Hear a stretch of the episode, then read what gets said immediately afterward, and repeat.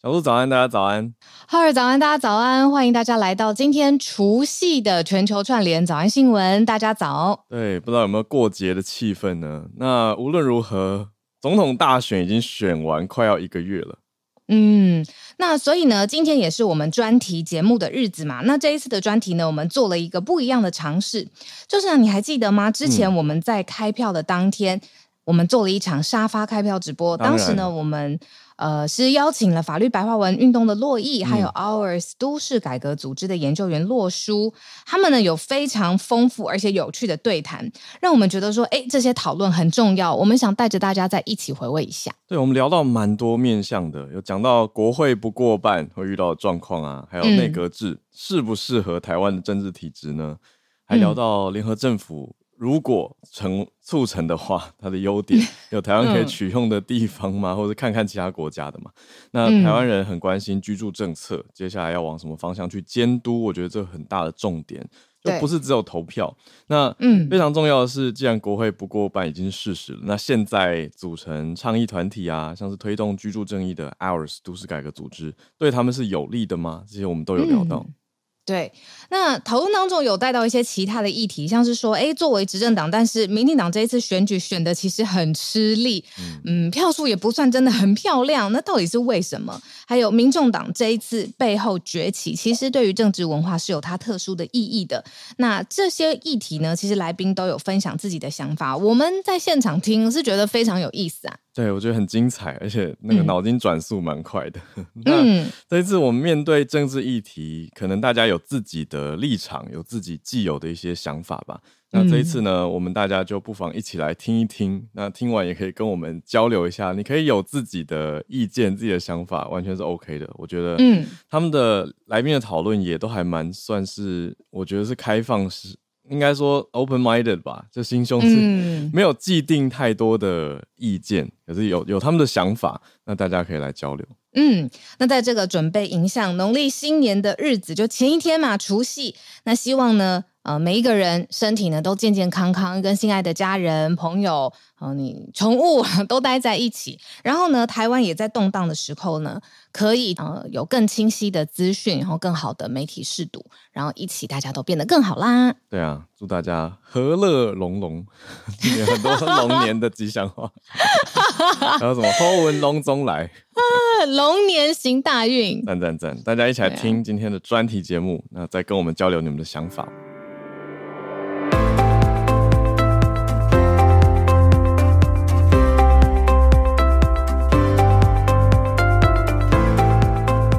我们就接下来一起把两位我们接下来节目的来宾一起请到我们节目现场上，热烈欢迎洛毅跟洛书，欢迎你们。我们这是比较手拿 KTV 麦克风的，这个要先打开。我觉得可以跟大家强调一下，洛毅跟洛书两个人应该是没有关系的。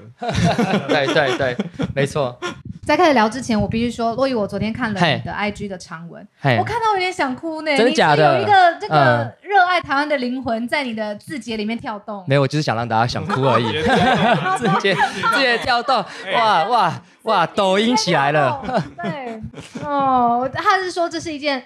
我记得你的 ending，他你觉得大家可以开开心心去投票，投票完之后会吵吵闹闹，但是隔天还是安安静静的去上班，这是一件多好的事情，这真的是一件多棒的事情。今天天气很好，所以其实投的还是蛮。这是出游吧，大家？对，就就是早上出门的时候就觉得，干，真的要去投票吗？你一定要去投的。当当然当然一定投。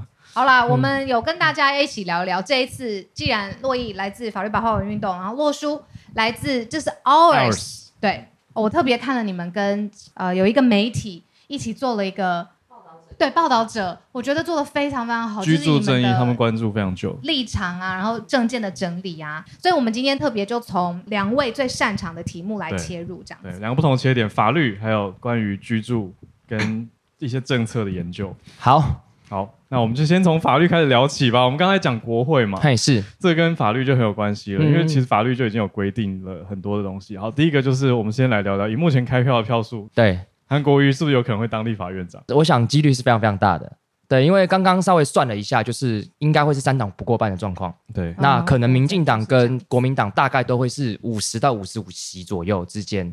五十席，嗯，对，就五十席左右嘛。那所以其实简单来讲，就是你那个席次去扣掉，可能呃民众党，因为民众民众党一定是全压不分区，所以现在刚刚看起来，民众党是二十一趴左右，所以我们就抓大概五分之一，可能是七到八席左右等等之类的。OK，所以应该看起来会三党不过半。对，那如果三党不过半的状况底下，那我觉得民众党合作，对民众党的投票意向就很重要了，就是不知道他们到底会，因为民众党很明显一定不会支持民进党，对，但会不会支持国民党，会不会支持？这个韩国瑜当立法院院长，我我在这几天听到一个小道消息，就是我也不确定是不是真的，但就大家来聊聊天。嗯、就是呢，最后啊，呃，蓝绿都有直接下达指令说打科打轻一点，嗯、因为呢，接下来还要靠他在国会里面要一起做事情，要当同事，对，对，大家当同事了，对，就是你刚才讲的这个状况，而且那个状那个状况叫做民众党是国会里面的关键少数。啊。对，嗯，就是我我蓝绿对干，可是谁会是关键？民众党，所以到时候可能这一次接下来四年，国会里面选择要做什么事情，民众党两边会去拉拢。对，虽然他可能只有不到十席的席次，但是他的地位会非常非常重要。哎，这个生态好特别哦。之前洛伊在跟我们开会的时候说，现在我们选制是二零零五年那个时候特别的一个新制嘛？对，修宪。这个新制的特色是什么？我们的这个我目前的选举制度在政治学上叫做并立制。对，就是我们一个选区，对，我们会选一个立法委员出来，就大家投的分区嘛，对，对不对？一个人的，对，再来是不分区，嗯、但不分区跟分区本身是分开来的，对，所以这个东西就会导致说，我们区域立委是七十三席的话，那政治学上就是，如果你今天区域只选一席一席的候选人的话，那个区域必然两党制，因为不是第一名赢就是第二名赢，基本上第三名是没有机会的，嗯、所以就会形塑说，我们七十三席的区域立委必然形成两党制的状态，嗯、所以我们可以看到这次选举基本上区域立委不是蓝不是绿。就是无党籍，那个无党籍一定也是有绿或蓝的背景，对，所以在这个选举状况之下，我觉得就是不分区基本上只能从这呃，应该说小党只能从不分区去做突破，就像这次民众党的状况一样，对，但同时它还必须有五趴的门槛条款。导致会有这样的状态。哎，可是我这边看到的资讯是，二零零五年之前呢，就是修宪之前，对，一个选区可以选很多很多人。对对对对。那为什么那样子不是比较好吗？为什么后来在时空背景之下变成我们现在这样子？当时那个选区叫做复数选区单季非浪度制，对，简简称 SNTV。我讲这个词单纯只是为了耍帅而已，就让大家帅到，我要让观众觉得我好像很专业。对，就这样。但其实这个东西怎么内容怎么解释，我我不 care，就是单单纯讲出来。背了多久？背了，花了一点时间，花了一点时间。但主要是那个时候，应该说我们之前的立委原本是两百二十五席，现在是一百一十三席，所以在过去的状况底下，呃，我觉得后来的修宪比较像是我们修成比较倾向两党制的制度，因为那一次的修宪比较是蓝绿一起在主导的，嗯，所以他们两党在主导，变两党制，对，所以所以就是修出对小党比较不利的，因为以前一个一个选区大选区里面选很多立委这件事情是比较有利小党，对，因为你只要抢三趴五趴，你就是在地服务啊，或者在地选民的关系有进，没错。对，所以我觉得这个是两大党透过修宪选出一个自己比较有利的有利的东西。但是我要先这样讲，这样听起来好像很自私，但是我我对这种态度我我蛮保留的，因为一个国家选呃取决于什么样的制度，我觉得没有必然的好坏。对，好比说，当我们已经国家是一人一票选总统，嗯，通常就是很容易塑造成两党制。我想到现在大家应该是看得很明显，所以我觉得。如果当国会修出一个比较符合两党制的一个体制，它不必然是一件坏事，嗯、而是要看他我们要怎么去运作这件事情。嗯、那讲到运作，就我又对你刚才讲的关键少数很好奇，嗯、就是我们其实都经历过，就是哇，总统跟国会里面的多数席次完全。分得超开，然后政府四年就不知道在干什么的这个经历。对，那这一次未来四年可以长成什么样子？已经有了轮廓了嘛？这个先跟大家分享一下，因为从二零零八年到二零二四年这十六年之间，就是前八年是国民党当选总统，立法院是多数是国民党，那后八年是刚好相反变成民进党，嗯，所以。看到基本上就是，如果国家自己想要推什么法案，当然相较之下是比较容易的。嗯，但是我们曾经有一个八年，就是陈水扁当选总统，对，但立法院多数党是泛蓝阵营，那就会变成是很多的法案其实送进去都会被修的乱七八糟的。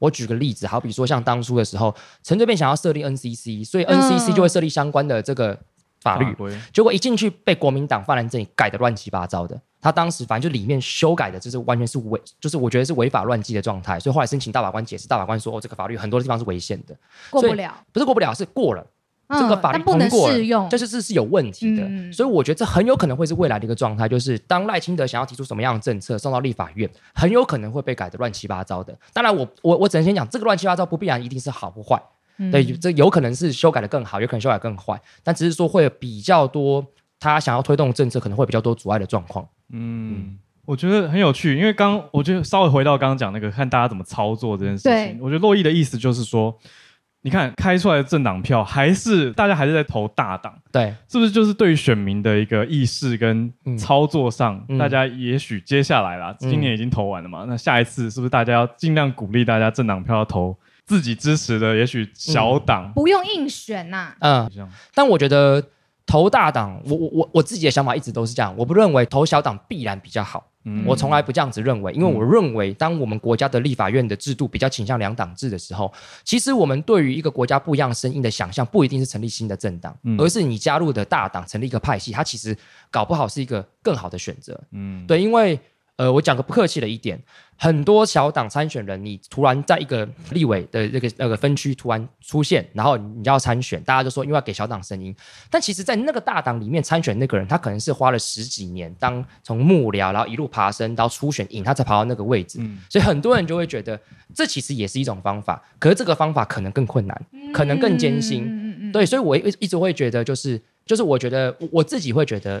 这是我很个人看法，我觉得台湾人对于给予小党机会这件事情，好像有点过于美化了。我觉得要更深入的看，就投小党不一定好，投大党也不一定坏，嗯，但是它同时也是相反的，嗯，哦，就是、嗯、好啦，大家对于自己支持的，嗯，然后或者是你对这个立法委员了解，你就勇敢去投就对了，对，不要想那么多，我觉得，对，不要想这么多。哎，可是我今天在网络上面看到一个很好玩的笑话，他就说他觉得我们现在在投立委很像在投李长博，嗯，因为他忘记。立法委员在做什么事情？他觉得现在立委都是跑那个红白帖啊，然后送花篮啊，嗯、对，因为他必须得做这些跟当地选民绑在一起的事情，是，所以他觉得立法委员他已经忘记在做什么，他觉得在选的很像是里长阿北，嗯、对，对，有这个感觉？我觉得有这个感觉，可是我觉得事出必有因，就是这东西它存在必然有合理的状况，因为我们很坦白的讲，很多人选立法委员就是因为他有没有看到他。民众就是这样看人，跟这样运用立法委员。对，我讲的很直接一点，我们有什么样的选民，我们有什么样的行为，就取决于我们会有什么样子的立委。为什么这个东西它会一直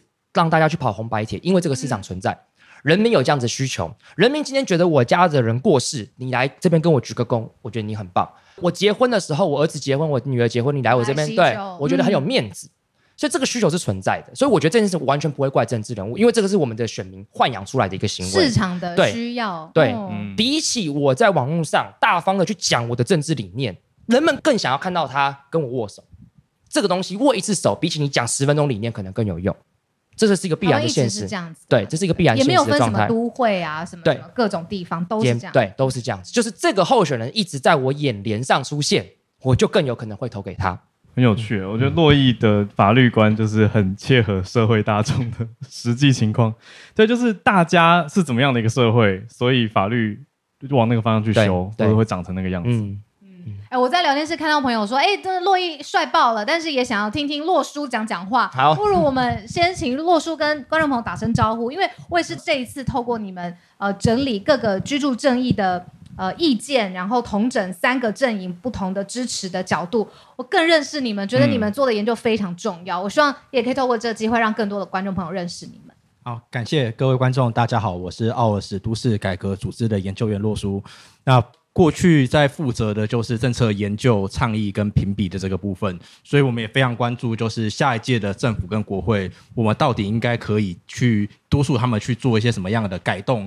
因为在上一届国会的调查里面，其实发言最多、讨被讨论最多的议题，其实不是大家以为的两岸，而是居住正义。嗯，对。那但是今年居住正义的票到底有没有办法可以让我们在下一次获得更多的改革？我觉得是很有趣、值得观察的事情。嗯，因为我们这一次在讨论到底这一次的呃节目要讨论什么样的议题，毕竟有那么多种嘛，你看有两岸的，有外交的，有经济上面的，有就业的。结果我们最想要了解的其实是各个候选人对于台湾为什么租不好也住不好这件事情，他到底有没有拿出什么解决方案？这刚好是你们的强项。对啊，是是。对，目前看起来应该是赖清德会当选总统，看起来是对。但是赖清德的住宅政策，就是我们在社会住宅的时候有当面的跟他交流评比过，对。那后续也跟他们要了一些政策来去做评比。那只能说赖清德的政策，其实在目前三个总统候选人里面，他是最不完整的。嗯，对，因为其实很可以理解的是说，他有一个执政的包袱在。就是任何改革相关的法案都会面面临到一个质问，就是说，那你过去八年完全执政的时候为什么不做？对对，如果现在这么好，为什么要做？所以赖清德的三个住宅政策，其实到现在为止已经有两个做完了。嗯，对，他只剩下第三件事情还没有做而已，嗯、就是盖社会住宅，像四十年清安跟囤房税二点零都已经通过了。对，那。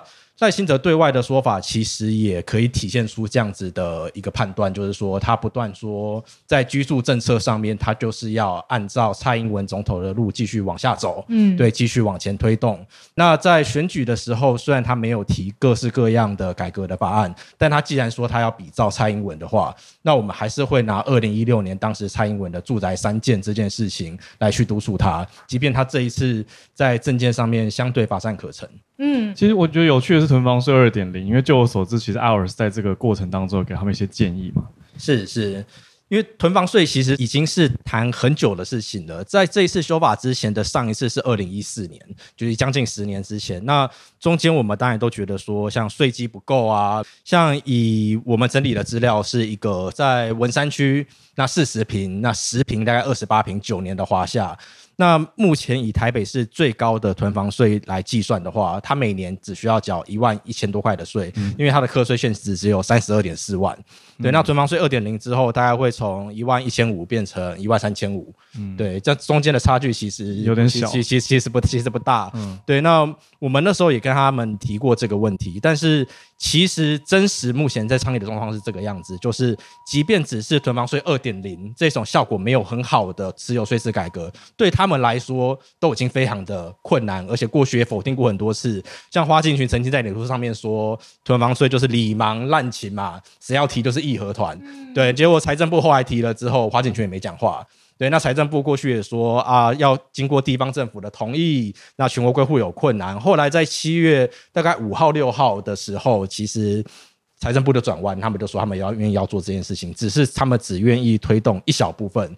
那有没有比过去的制度好？的确有，但是好的很有限。因为我们台湾现在最核心，大家买不起又租不好的问题，就是台湾空屋太多。我们台湾有八间房子里面就一间是空屋，这是非常非常严重的状况。那我觉得赖清德，即便他真的当选总统，他也必须要面临这个问题，就是下一任会很硬啦。对，因为在蔡英文时期的是嘛，你是迈入要走到第十二年了，那是是，而且因为过去的改革是怠惰的，那现在如果又是同个政党执政，当然会对他们有更多的期待。嗯，对，那可能会有些进退维谷的状况，就是如果完全执政的时候推不过的法案，在没有三党过半的时候推过了。对，那是不是意味着其实完全执政这件事情，对于我们台湾公民社会的法案推动，其实不见得是是一件好事。哦，很有趣，这个想法，对对对对对，会非常有趣。因为根据你们的立场研究，是不是你觉得柯这一次提出的住宅政策，其实相对来说比较全面？对，因为他们有一个智库专门在研究这件事情。嗯、对，所以从市长时期，他们就一直是这个方针啦。呃，他们开始意识到这件事情，其实应该是近几年的近几年的事情，就是在。党团那边有一个智库，嗯，对。那在柯还是台北市长的时候，其实两边就有些联系，只是那个时候的距离还稍微远一点，因为市政跟党政毕竟会还是会有些分开的状况。那很明显可以看到，就是柯文哲他卸任市长之后，其实党务机器就运作的比较完善，然后也比较把党的政策跟他个人嘴巴忽然冒出来的东西比较连接上了。对，那。过去讲 对对政策团队要补足，对对对，现在的同步率变得变得更高。嗯、对，那目前看起来，至少它可以是一个关键少数的角色。尤其当民众党因为过去他必须要去追求呃蓝绿以外的支持者，所以他提出了很多比较完善的改革的法案。嗯，对，那他现在取得的关键少数的时候，其实也是检验他们的时刻。嗯，对，就是。他们甚至直接把七一六的四项居住正义的诉求一字不漏的直接抄在选举公报上面，那所以意味着就是你们全部都要接受。如果全部都要接受的话，未来的民众党党团在有一定的政治威胁力的状况底下，就会变得很看他们到底有没有要实际去实践这件事情，而对这件事情的实践又会反过来去影响他们下次选举的成果。哎，讲到这个，我就很想问珞亦，就是。我就想到之前我们一直在讲的，就是内阁制的好处，就是我没有办法取其精华，然后组成一个虽然我们总统选出来，但是让他各种篮子里面比较漂亮的苹果都在他的内阁里面，这在台湾有办法做吗？你是说对？有人说内阁制有没有？你说内阁制的好处怎么样？在台湾落实吗？啊，我我觉得它基本上是没有办法的，因为内阁制跟跟台湾现况底下宪政体制，它就是完全不一样的。对，我们先跟大家简单讲内阁制，内阁制就是我们是以国会最大党来作为组阁的。基本上就是这样子，因为在内阁这国家，我们以英国来讲，以德国来讲，他们是不选总统的，嗯、所以国家最高领导者不是一人一票选出来他当总统的，他只是当选的议员。然后因为他的政党刚好在国会过五五十趴，嗯，所以他他刚好又是党的领袖，所以他就变成了总理。嗯，这是内阁制的。可台湾是一旦选总统。就是总统，就是总统了，所以我们会出现总统跟立法院多数是不太一样的状况，可是，在内阁制是不会出现这个状况，因为多数的必然是执政的。对，所以我觉得这个在制度上是本质上是完全不一样的。那我觉得台湾要推内阁制有一个很大的困境，就是我们投总统这件事情已经投了第八次了，你下一四个四年，你跟大家说我们改成内阁制，所以我们再也不选总统，人民可不可以接受？我觉得这是一个很大的挑战呢、啊，就是我们在我们国家最高领导者不是我们一人一票选出来的，你觉得人民在法感情上可以接受吗？我觉得是非常非常困难的，很难，真的很难。对，对，所以我情绪上不知道过不去对，所以我我的意思是说，内阁制跟总统制没有必然的谁好谁坏，嗯，对。但是在以台湾来讲，当已经落实了选总统这件事情这么久之后，哇，你真的是要拿掉这件事情，我觉得它是有它的困难的地方。可是小鹿刚刚讲的另外一个面向是说，嗯、我比如说选出来最大党，对，跟总统是同一个嘛，对。然后我选人。的时候用人为才，对啊，可不可以？比如说，那好，既然柯 P 的政策这么好，像你刚才讲的一样，那我取其精华，变成我施政接下来四年的主要方针。其实可是可以的啊。我记得当初那时候，民进党在地方选举的时候，台北什么新北，然后他们有一个政策是什么交通什么政策的，对，然后后来。当选都是国民党，大家没拿去用啊。这件事情是是是可以的，所以这些政策是没有版权的，对，对 可以直接被搬走。而而且那也不错，对，而且像刚刚洛叔讲的，其实很专业嘛，对不对？那我其实觉得一般社会民众，智库的角度，对，因为洛叔本来就是这方面专业，所以他讲讲的非常非常清楚。可是我觉得一般人民没有办法像他这么专业，所以如果今天哪一个政党觉得他讲的很好，东西拿去，但是这东西本来是谁的，我想也不会有人辨识得出来。坦白讲是这样子，嗯，但这时候就需要洛书出来，就是如果今天，所以你拿柯对民进党如果拿柯文哲政策怎样，洛书就要出来讲，帮帮洛书他们觉得抱不平，这样律师可以就是帮他们主张一些正义嘛。我我我们 我们就在 Podcast 我们就在 Podcast 上，我们就在 Podcast 讲啊，对啊，就会讲，哎，这个其实是怎样之类的。哦，对，其实我们像空屋税这件事情，因为当时除了民进党以外都有来七一六嘛，他们都有签署，那我们很担心说，因为只剩一个会期了，他们答应了，最后跟我们说他没有时间写怎么我们。民间直接帮他写了一个版本，然后直接开源放在网络上，说欢迎大家不嫌弃的话来抄吧。那我们还当面拿给侯友谊，对，真的，对对，直接纸本拿给侯友谊，然后说国民党你们财委会有招委费宏泰委员，可不可以拜托排审或者开一个公听会？结果费宏泰委员从头到尾找不到人，简讯传真、脸书就，真的不应该，因为他是万年专业户，他应该要知道这件事情其实非常的重要。我觉得他可能是觉得反正被徐小青干掉也没逃路了，所以就对。那刚陆毅提到的那种那种选举之间的政见之间彼此会互相承袭这件事情，的确是有的，但是也不一定是好是坏。比方说像赖清德的四十年新兴安贷款，其实是直接取用。当时韩国瑜的政策嘛，嗯，对，韩国瑜当时的四十年房贷被大家骂得半半死。那这个政策最早就是从马英九时代开始的，马英九最早是二十年，二零一一年的时候提成三十年，当时民进党骂到就是铺天盖地说你没有解决房价更高的问题，只是让青年背贷背得更久。啊，说的非常有道理，现在也拿去用，嗯，对，所以我觉得这个蛮有趣的。那。政见以外，我觉得大家可能会另外一个更在意的一个议题是说，有没有可能个别的人就是联合政府的形式？对，把我问出来。我刚刚只是想问这个，我讲的没有很好。啊，联合政府跟那个又是不一样的东西。对对对对对对。哎，所以下一家我讲联合政府，还是如果说要继续，就你可以继续补充，没关系。因为像像沈水扁当时有做过这样的尝试嘛，当时他们的说法是全民政府，对他们想要找不同政党籍的委员一起来组成一个内阁，但在目前看起来的宪政体制上面，其实是会有些麻烦的，就是因为目前是一个用黄国昌的话说，就是个超级总统制嘛。对，我们目前的行政院院长是不需要有立法院的同意，对，所以事前谈好的任何 deal，其实在法律上面都不保障。对，这可能也是蓝白合最后很难合起来的其中的原因。这个我权，那这个权力的流动，这个我兴趣就来了。说之前谈好的 deal 就是，嗯。我谈好，如果我选上，你就当我行政院长这种东西。对，之前一直都这样做。对，就像刚刚洛叔讲，就是因为现况底下宪政体制，就是总统提名行政院是不需要立法院同意的，但很在九七年修宪之前是要的，所以会变成是现在好不耐心的当总统，那他提名谁当行政院长，那个人就开始进行阻隔，就直接开始了。对，可是问题是，那我可不可以进行一个联合内阁？因为现在变成是立法院谁是多数，现在变得很不知道。但我觉得这在实际上运作是有困难的，因为你你内阁基本上是大家应该是要一起做事的，可是不一样的政党立场的人。我觉得要一起做事，其实真的是可能会有本质上的困难。我随便举个例子，好比说，你行政院他今天会提名国呃国防部长跟外交部长。对，其实总统按照中华民国宪法增修条文，总统最有权力的事情就是国防外交跟两岸关系。服兵啊，对这种。对对，所以像这样子的部长，基本上你就很难提名不同阵营的人，对吧？他就是国防跟外交一定是跟总统的意志是比较息息相关的。所以我们要问的事情是，那哪些部长好像可以跟大家合作？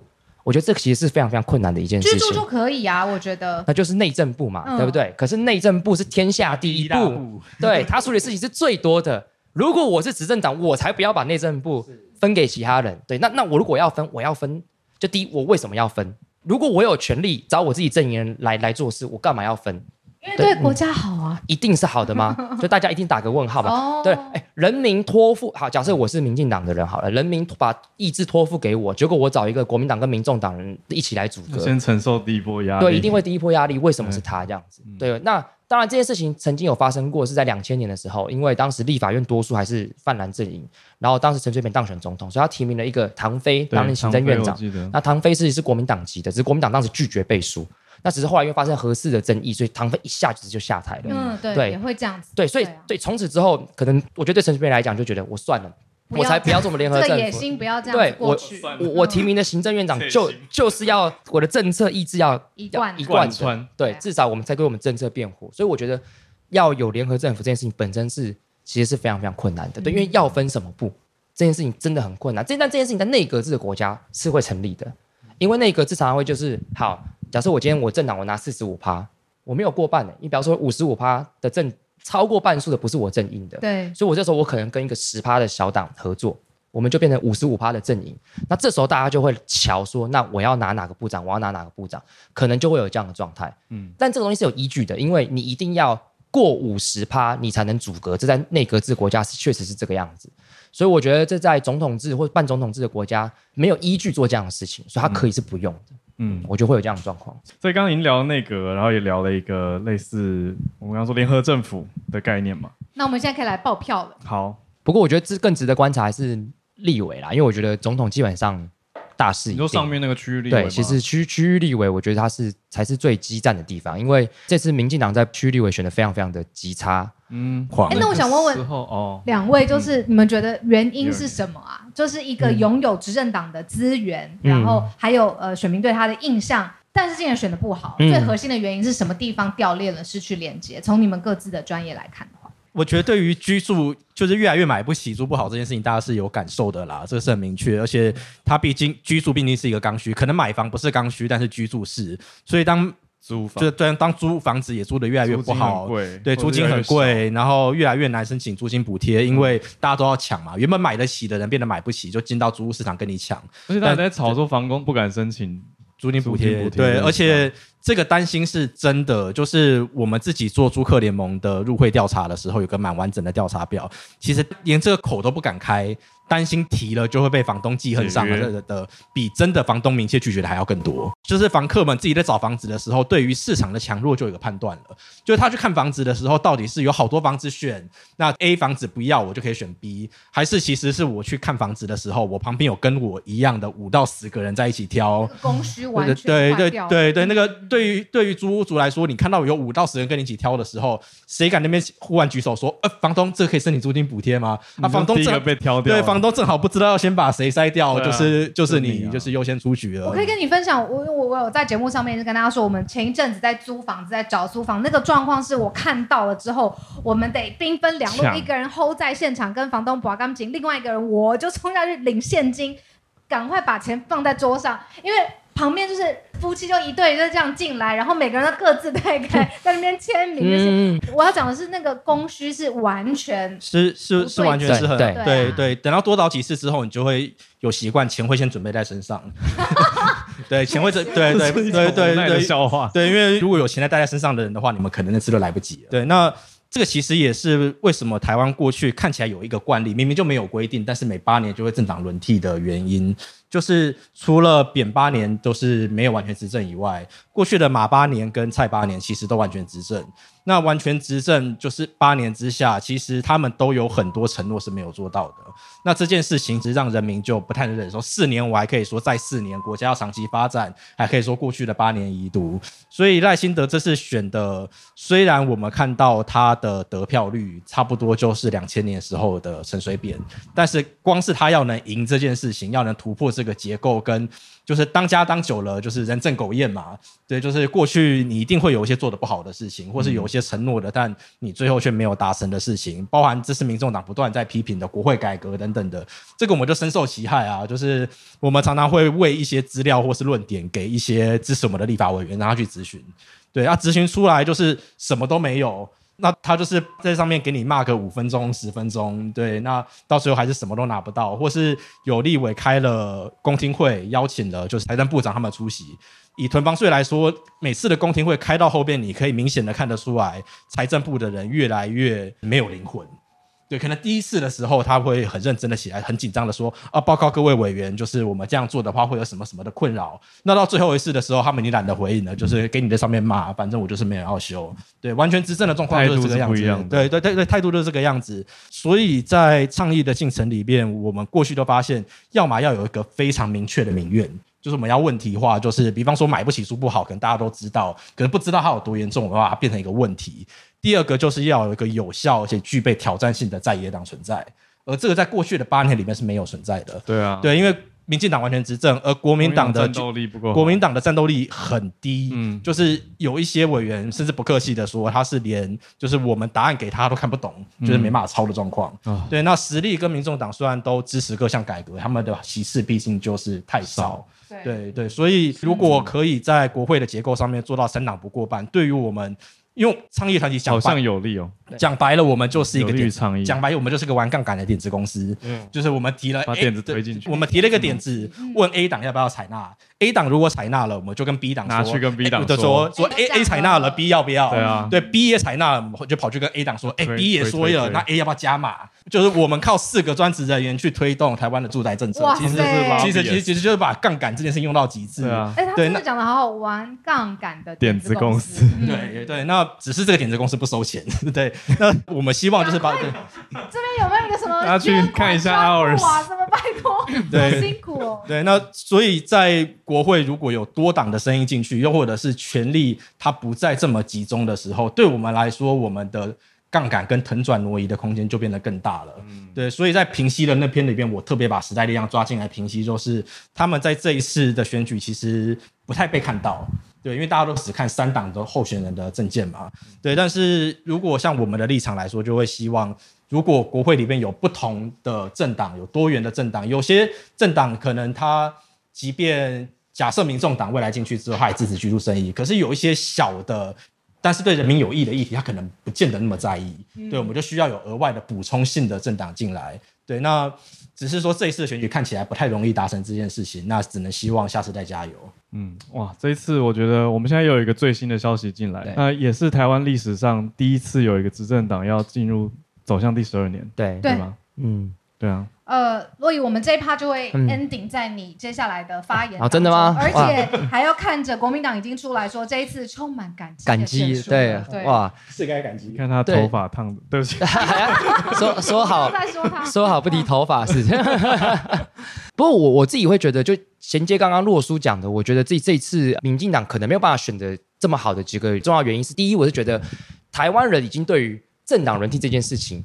它的价值顺序是摆在很前面的。就大家觉得政党轮替是一个政治正确的事情，对，你换做不好换人做啊，对对对之类的。嗯、但这其实不并不一件是件坏事呢。就是我们对于权力集中这件事情，我们会觉得要一直不断汰换这件事情，是放在台湾人民心中了这样子。所以我觉得你做执政党一定永远就是，我觉得执政党不管做怎么样，大家一定都会觉得做不好，这是很正常的事情。对，因为好比说之前在节目上常说，就是我活几岁。我就听了几年的经济不景气，就我永远不会听到别人讲说，我觉得现在是好的，就是我真的是不会听到这件事情。所以同样的，我们对于执政者永远是批评的，但这其实也我觉得是一件好事，它并不一定是件坏事。那我觉得第二个最重要的事情是，上一次蔡英文在第二届，他原本是六八九当选，第二届是八一七当选，对，其实这是一个很不寻常的事情，嗯，哪有人第二届是往上的？通常都被检讨掉下来。但我觉得这个关键是什么？因为有韩国瑜。韩国瑜是这个吹，我不要韩国瑜，所以投蔡。韩韩国瑜是个催票机嘛？那他催票有太多太多原因嘛？最大的间谍就是他了。对，就第一，他的讲话实在是过度的没有水准，让很多的选民是没有办法。可是我好喜欢看他讲话，我也爱啊，因为我是没有水准的人啦。对，但是大部分台湾人民是有水准的，所以 大家就不喜欢他，觉得哇，这个像我外婆就觉得，妈，这段先不要听啊。对，你知道，就是韩国语讲话，我外婆就会觉得这个人怎么可以这样讲话？我外婆深蓝的哦，哦但她就觉得太没有水准了，她支持不下去这样子，就是会有这样的状况。哦、第二，就她对中立场实在是太让人怀疑了。对，所以我觉得基于这样理由，所以会变成是上次蔡英文支持率很高。对，嗯、但是这一次很明显的对中议题，我们可以看到，就是当然赖清德我们不用多说，柯文哲跟侯友谊对中国态度很明显没有来的像韩国瑜冲击没有那么强。对，就是就算柯讲过两岸一家亲，对，但还是可以得到这么多票。对，就是你好比说范琪斐访问他的时候，他说对中国，他说废话，中国当然是敌人啊，就是很明显他的立场对中，他认为中国还是一个威胁。嗯，那。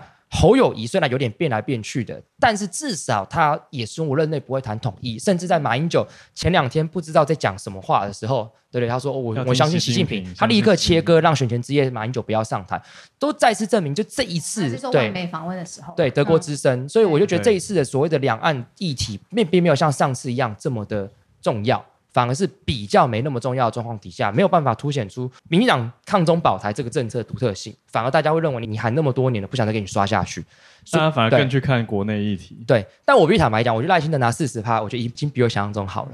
我以为他会预估更，对我原本以为他大概三十五趴，但还是。我我你说的五四三呢？对，就五四，对，就是对我我原本会觉得它会跌破那个陈水扁三十九趴，对我原本是会觉得，因为他可能只是刚好达到五百，对，就就没想到他是，所以其实我觉得已经比我想象中好了，对，但但是我觉得我刚刚罗叔讲的非常非常好，就是接下来大家一定是会用更高的标准、更严厉的标准去看待民进党执政，对，对你讲了这么多年关于社会住宅、关于这个房屋相关的政策，对人民来讲，我觉得其实是没有感受到那个感感觉的，我觉得这是他们接下来一个很大的挑战，对对，但是我也有感度，很同意。洛叔讲的就是三党不过半状况底下，像他们这样子的角色，有空间，有空间，对，或许这个东西会对台湾未来来讲，说不定是一个很有趣、很有发展的空间，就等着我们值得看。很有趣，这次国会真的。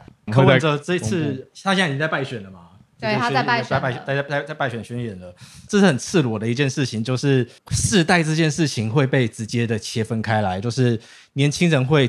终于意识到一件事情，就是这个国家并不是由他们来决定的。因为以前的青年票会像是一个对对对，以前的青年票它会隐藏在民进党或是国民党之间嘛，投票率也一向比较低。对，那。以前党外的前辈，就是也在太阳花运动的林世玉老师，已经、嗯、已经离开，已经说对说过了。他说，民进党的不好让人远离政治，嗯、国民党的不好让人加入政治。因为国民党不好，所以我们出来要抵抗他；嗯、而民进党的不好，让我们厌恶了政治。嗯、对，所以当时林世玉他在第三势力的判断是觉得说，我们应该要去制衡民进党的这一个方向。嗯、那这件事情到了民众党出来之后，好像变得是。即便民进党做的不好，但是并没有让大家远离政治，有了一个新的，我可以猜出了新的出口。他们不想要侯友谊，但是也不想要赖清德。对，而这些票吹出来，到了这个败选的现在的这个这个坎上面，其实也已经达到他们原本的基本盘。但是世代的问题跟世代的意识，会在这次的选举里面，跟未来四年会不会更大规模的撕裂？就是当你意识到这个国家并不由你来决定，而像居住议题就是一个非常严重的世代问题。四十年、五十年前买得起房子的人花五百万买，现在都跟了之后一平换一平一千五百万要年轻人买，对，这个就是一个世代不平等的问题。世代对抗。对对，那这次的选举他很赤裸裸把这件事情撕开了。过去我们都还可以说啊，即便上次蔡英文赢了，都青年支持而。但是青年那个时候跟民进党基本上还是一个很模糊暧昧的关系，嗯、而现在就有一个很明确的指标可以去画出青年跟新的时代，就是以政党解组的角度来说，就代表这个目前的政党体系有一些利益已经没有办法由主流的大党来去做代表，嗯、以至于产生了新的政党或是分界线。我们可能未来或许在统独以外的分界线以外，还有别，对，我们可以看到世代的分界线逐渐的要出现。嗯、我刚刚在听两位讲话的时候，我忽然间有一个心里的声音，我也很想跟大家分享，就是我觉得今天不论是哪位总统，已经知道了嘛，啊、真正的赢家其实是台湾呢、欸，嗯，因为我们又一次的像。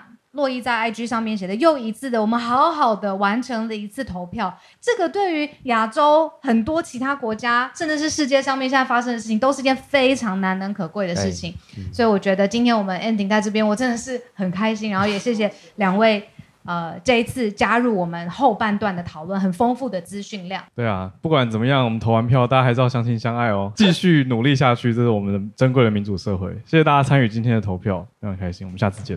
谢谢大家，拜拜。以上呢就是我们今天除夕的专题特别节目啦。那今天呢，就是呃整个农历年开始新年的前一天。那在这边呢，也要祝福大家。农历年，农历年有哎，耳朵好利哦。祝福大家跟心爱的人在一起吃年夜饭，然后平平安安、健康快乐。对，龙年行大运，好运龙中来。